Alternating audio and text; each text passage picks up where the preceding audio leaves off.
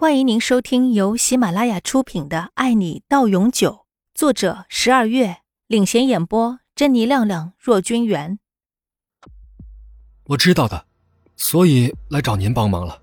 我相信于氏集团一定有这个能力，我保证，等我们项目正式启动之后，我们一定能把钱还上，包括利息，我们也会算清楚。利息倒是不用了，我不在乎那点小利息。于总心里打着算盘，两个孩子的婚事一直都没有着落，而且于总和李爸李妈是至交，更没有不帮忙坐视不管的道理。不过，于总打的算盘是用这件事情来逼迫李明轩和自己的女儿完婚。于总，那您的意思是，您答应了是吗？啊，谢谢，真的很感谢。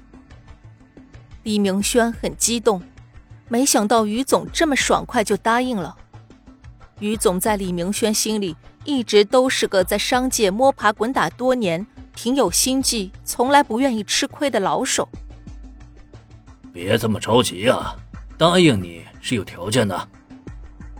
什么条件？李明轩突然有种很不好的预感，就不应该依靠于氏集团。伯父看着你从小长大。和我们家美惠也是青梅竹马，小时候你们玩的很好呀。我也知道你们两个感情不错。是的，不过我们现在都已经长大了，有了各自不同的生活。但是这和这件事情有什么关系吗？有，我觉得有很大的关系。我希望你可以听从我之前和你父母商量好和美惠的婚事，安排个时间，两人把婚给结了。五千万的资金绝对没有问题啊！我可以待会儿就让秘书把五千万直接打给你，只要你答应和美惠的婚事。于总说的很清楚，他的目的就是想让两家尽快联姻，这样就能打造更强势的公司，也了却了宝贝女儿的心愿。李明轩很震惊，没想到于总居然会提出结婚这种无理的要求。自己明明对于美惠完全没有感情，勉强在一起，对于美惠来说根本就不会幸福。做父母的难道连这点都不知道吗？何必这样强人所难？李明轩很明确，自己心里只有一个人，那就是杨玲。就算是放弃一切，他也不愿意放弃杨玲。李明轩很反感于总的这种做法。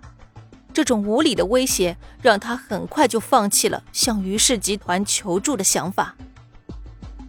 我想，我不能答应您的要求。为什么？你以为现在去外面找别的公司借五千万很容易吗？错过这个村儿就没有这个店了。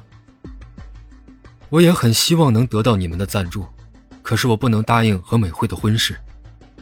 为什么不能答应？我家美惠有哪点配不上你吗？你别太看得起自己了。要不是美惠真的很喜欢你，我也不会提出这个条件。你们公司陷入危机是你们的事了。于总很愤怒，他没想到李明轩这么反感和女儿的婚事，这让他觉得很没有面子。我知道美惠很好，就是因为这样，我才不能害她。说实话，我不喜欢美惠，我对她没有感觉。如果强求我们在一起，一定不会有幸福的，何必这样彼此折磨？哎，感情是可以培养的嘛？只要你们在一起，就一定没有问题。你到底答不答应？男人都应该有远见，我觉得你是有主见的人吧，能分得清事情，孰轻孰重吧？于总完全不顾李明轩说的道理。在他心里，只要让女儿开心就好。谢谢于总，您这么看得起我，但是我觉得，如果您这么执着，那我们就没有谈下去的必要了。你什么时候想通了，什么时候再来找我。我的要求很简单。于总很果断，他觉得很有把握。他认为李氏集团缺了他的五千万，就会陷入严重的危机。